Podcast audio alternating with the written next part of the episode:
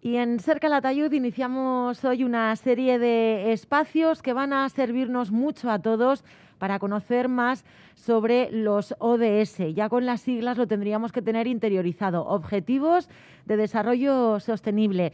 Eh, no solo los medios de comunicación los nombramos, sino que también se trabaja en esta cuestión desde instituciones, administraciones, empresas y, si me lo permiten, sobre todo en centros educativos. Es el caso del Emilio Jimeno, este instituto bilbilitano muy cerquita, por cierto, de los estudios de Cerca Latayud. Esa cuestión también entiendo que otras han permitido que el director se haya acercado hasta los estudios. Javier Caballer, buenos días. Hola, buenos días. Bueno, también porque así nos vemos un poquito con todas las distancias de seguridad, mascarilla, micros protegidos, pero es verdad que estamos muy cerquita, ¿eh? ¿verdad, Javier? Sí, la verdad que estamos muy cerca y aparte de la distancia física que es, que es muy cercana, pues eh, sí que hemos eh, proponer por parte del centro pues eh, actividades relacionadas con los ODS. Es una cuestión, como decía antes, que estáis trabajando en el centro y que consideráis que bueno, pueden resultar eh, interesantes para la población en general. Vamos a, mm, desde hoy y durante las próximas semanas, durante los próximos meses, vamos a escuchar algunos reportajes que lo más llamativo, lo más destacable ahora mismo en esta introducción es que nos van a permitir conocer voces de alumnos del propio instituto muy comprometidos y hay que reconocer su esfuerzo. Javier, director. Sí, eh, bueno, pues a veces la, audiencia conoce lo que son las siglas ODS, los que no lo sepan significa Objetivo de Desarrollo Sostenible, que puede ser una moda pasajera a lo mejor, pero intentamos que esto eh, se consolide, eh, tenga, tenga cierto pozo. Entonces hemos pensado que nadie mejor que los propios alumnos, que son los que van a ser adultos el día de mañana, pues interioricen todo esto de los objetivos de desarrollo sostenible. Y es una propuesta que lanzamos a la cadena SER, lo cual queremos agradecer por parte del instituto que nos, que nos, lo haya eh, recogido. Y la idea, si te parece, por comentarla brevemente, pues eh, son 17 objetivos de desarrollo sostenible. Eh, planteamos que una vez al mes, pues los alumnos del instituto pongan voz a, cada uno de ellos, pero básicamente, más que de informar, se trata de divulgar, eh, de dar consejos de qué manera cualquier persona que nos esté escuchando eh, puede alcanzar de manera individual o familiar o social cada uno de los objetivos. Y se trata bueno pues de, hacer algo ameno y que se haga un poco de, lo que son las cuatro paredes del instituto. Nosotras encantadas de poder contar con esas voces jóvenes, seguro frescas y además con ese contenido tan interesante y que todos debemos ya de ir incorporando a nuestro día a día, como decía Javier Caballer, el director del Emilio Jimeno. Objetivos de desarrollo sostenible. Vamos a tener 17 mm, episodios de estos reportajes que nos vais a ir brindando, Javier. Em, ¿De qué contenido? Porque bueno, hemos hablado en global de los objetivos de desarrollo sostenible, pero si nos vamos ya a uno por uno, ¿qué es lo que vamos a ir aprendiendo? Bueno, son muy amplios y bueno, estamos ahora en marzo y habíamos pensado pues comenzar ahora hasta, hasta junio y luego a la vuelta de verano pues retomarlos. Bueno, eh, no van por orden, o sea, no van de 1 al 17, sino que van en función de, eh, por ejemplo, los días internacionales de, de una cuestión en concreto. Eh, concretamente, para, para, el mes de marzo, el día 22, celebramos el Día Internacional del Agua, que a nivel de, centro, pues sí que hicimos eh, una actividad, incluso eh, en colaboración con los colegios Baltasar Gracián y Francisco de Goya, una emisión en YouTube que, que se combinamos gracias a la pandemia. A lo mejor si no hubiera habido la pandemia no, no hubiéramos emitido por YouTube. Bueno, pues básicamente los alumnos han trabajado el tema del agua. Entonces, en marzo sería el Día Internacional del Agua. Luego en abril celebraríamos el Día Internacional de la Salud, que es el 7 de abril. Eh, a nivel de centro pues vamos a organizar una andada con los alumnos. En mayo sería el objetivo número 12, que sería el Día Internacional del Reciclaje. Y ya en junio el objetivo número 15, que es sobre el Día Internacional del Medio Ambiente. Son eh, diversas parcelas, ámbitos, que yo creo que, que van a ser muy interesantes y más que nada pues porque vamos a escuchar las voces de los más jóvenes. Y también lo que decíamos, que son cuestiones que en nuestro día a día están muy, muy presentes y podemos poner nuestro granito de arena para hacer al final un mundo mejor, que sería lo mismo que hacer un mundo más sostenible. Y fíjense qué cuestiones, el agua, la salud, el reciclaje, bueno, pues eso, en el día a día vamos a poder poner en práctica esos consejos o esas indicaciones que nos den desde el Emilio Jimeno. Em, Javier, lo hemos dicho al inicio y lo comentábamos antes de iniciar la entrevista qué lujo el que los propios alumnos, ojo, fuera de su horario meramente lectivo, pues en el recreo ni más ni menos, se acerquen a ese grupo de trabajo que habrán creado para, bueno, pues para seguir formándose y además de, una forma altruista, en este caso, quiero decirlo, en su recreo, ¿no? Pues al final haciendo algo para, para la radio y para que todo el mundo lo, todo el mundo lo pueda escuchar. Lo hilo con otra cosa que comentábamos antes de la entrevista, es que no solo estáis formando académicamente a los, a los alumnos, que también evidentemente, pero no solo eso, todo lo que sale más allá de eso se hace visible por el esfuerzo de toda la comunidad educativa, profesores, alumnos, familias, ¿verdad? Exactamente. Eh, bueno, todos sabemos lo que es la pandemia, pero nosotros intentamos darle la vuelta y hemos aprendido cosas que nos ha permitido pues trabajar de otra manera. Eh, tanto la emisión por YouTube, el tema de, grabaciones a través de podcast, que es lo que vamos a hacer con los alumnos. Entonces, eh, también los alumnos están habituados a trabajar con el correo electrónico, con el Google Classroom.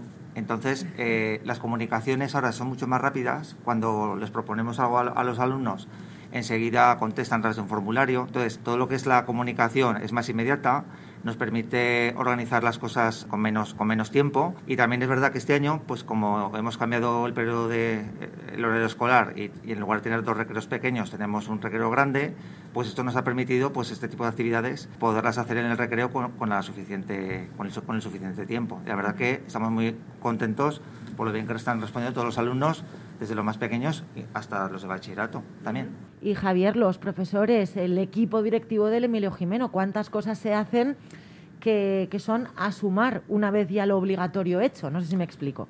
Estaría bien, ya no hablo ya por el Emilio Jimeno, sino a nivel de cualquier centro escolar, eh, tanto del Sabacier como de los, todos los colegios que hay aquí en Calatayud, la labor que, que hacemos, ya no solo el equipo directivo también, sino todos los profesores para, para que los alumnos aprendan más allá del libro. Se están viendo las nuevas metodologías, ya sabemos, bueno, los programas de Erasmus y demás, que todo al final son excusas para intentar mejorar lo que es la formación y, formar a las personas del día de mañana.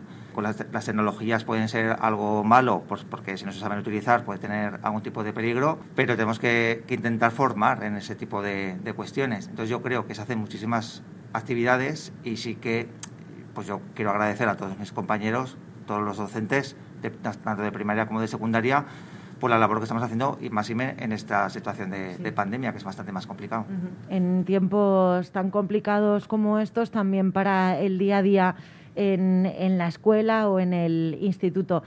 Pues Javier Caballero, nos vamos a quedar con ese primer reportaje en el que ya nos adelantabas, estamos en marzo, así que hablamos del agua, ¿verdad?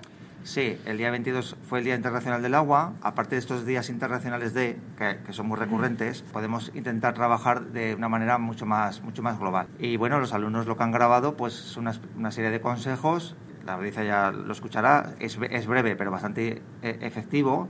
Sobre todo lo que estimamos siempre en este tipo de cuestiones es que tenga un cierto impacto y haya, una difusión que yo creo que se, que se, va a conseguir y espero que bueno que poco a poco pues esto de los objetivos de desarrollo sostenible pues eh, no sea una moda sino que se simplemente se interiorice en lo que sería el ámbito personal y social. Y es que como decíamos antes nos afecta a todos así que vamos a escuchar este primer reportaje de los alumnos del Emilio Jimeno. Director Javier Caballero muchísimas gracias. Gracias a vosotras el Instituto Emilio Jimeno de Calatayud presenta los Objetivos de Desarrollo Sostenible. Hoy, agua limpia y saneamiento.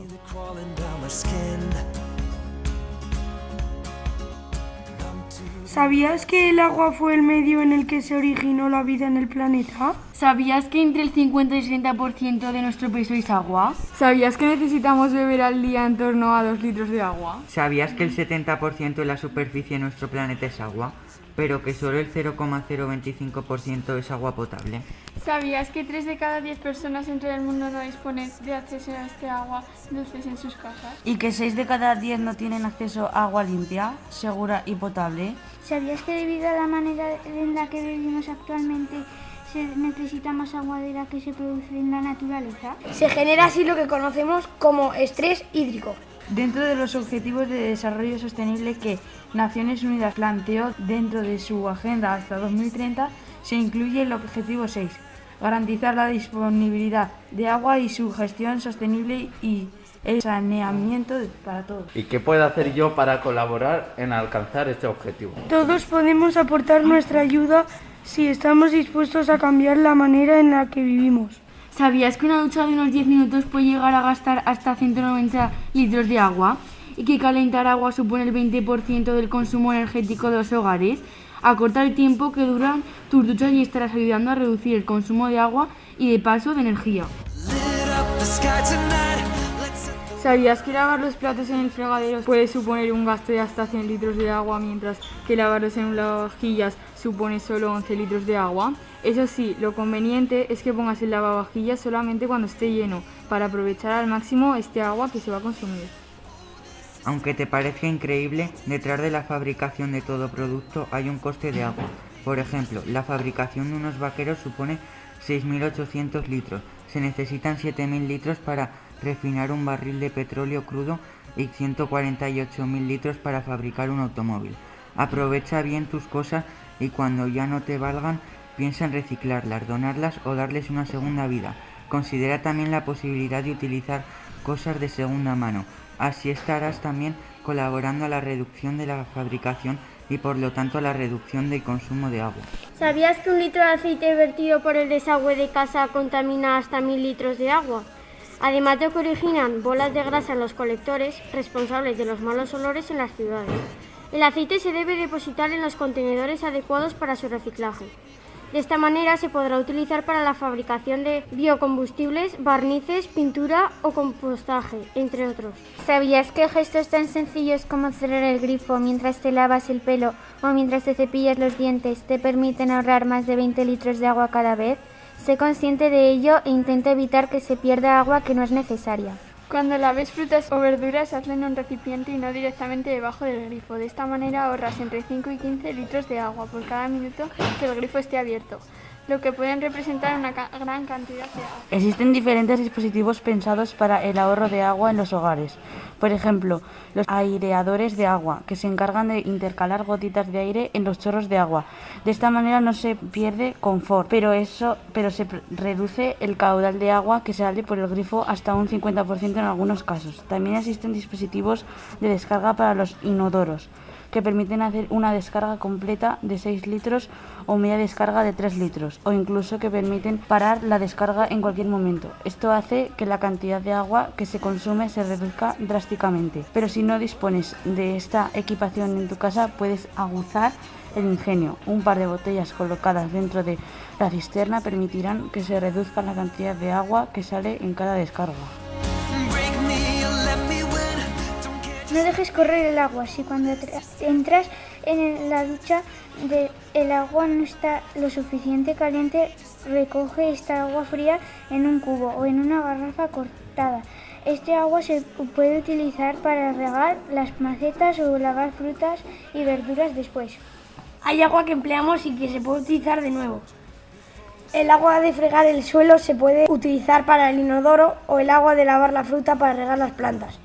Lo mismo ocurre con el agua que sale de los dispositivos de aire acondicionado, que sí se recoge. Puede servir para regar las plantas. El agua de cocer huevos o verdura también puede utilizarse para regar las plantas después. No deseches directamente el agua y puede tener un segundo uso. El agua es muy buen, preciado que muchos no se pueden permitir. El ahorro y el consumo responsable del agua no son responsabilidades de las autoridades ni de los gobiernos la responsabilidad de todos y necesitamos la colaboración de todos para poder alcanzar este objetivo. ¿Sabías que sin agua no hay vida?